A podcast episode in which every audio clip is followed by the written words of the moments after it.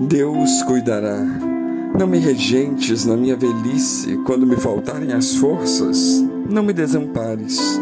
Salmo 71, 9. Relutantemente, mas inevitavelmente jogamos fora coisas velhas e inúteis, sapatos desgastados, roupas surradas, brinquedos quebrados, instrumentos e móveis antigos, mesmo que eles tenham nos servido bem por um longo tempo. Tudo que já foi novo, um dia se torna velho e inútil. O salmista se lembra de ter sido fiel a Deus desde a infância, mas teme que Deus possa não ter mais necessidade dele. Muitos idosos dedicaram uma vida inteira de serviço útil em prol da comunidade, da igreja e do país, mas quando se aposentam, sua autoridade desaparece e ninguém mais parece importar-se com eles.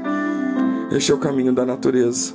Plantas, árvores e animais ficam velhos e fracos e inevitavelmente dão lugar ao mais jovem e forte. O salmista teme que os seus inimigos venham a acabar com ele na sua velhice, quando se tornou frágil.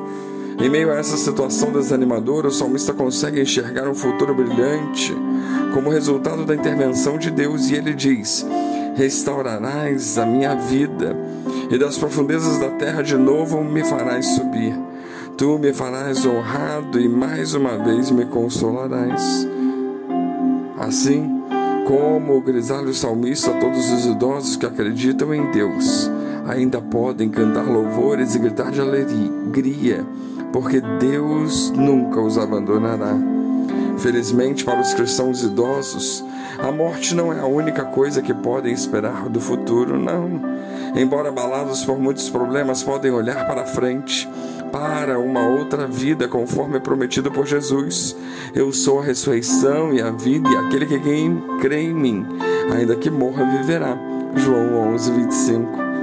Rejeição e desamparo são palavras terríveis, sentimentos que estremecem as entranhas de qualquer mortal, duas realidades de um mundo de pecado. Tudo que começa chega ao fim.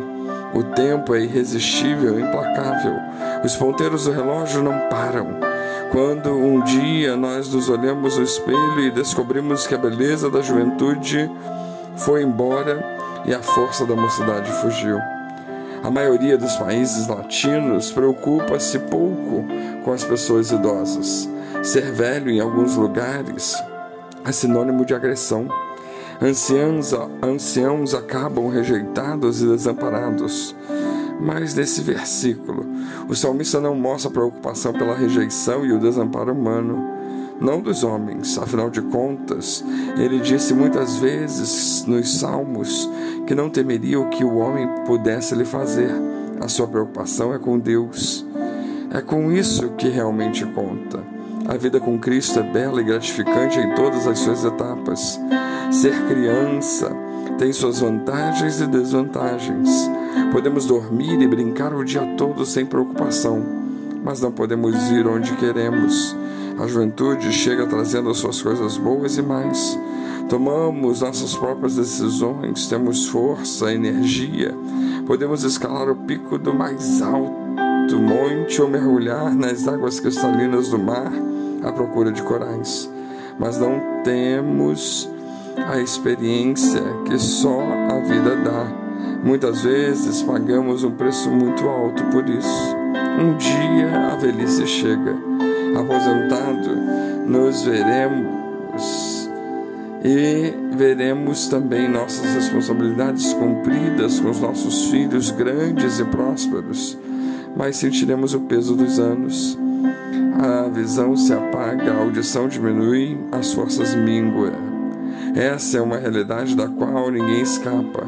Precisamos de sabedoria para administrar a velhice e desfrutar das coisas boas que a vida nos reserva.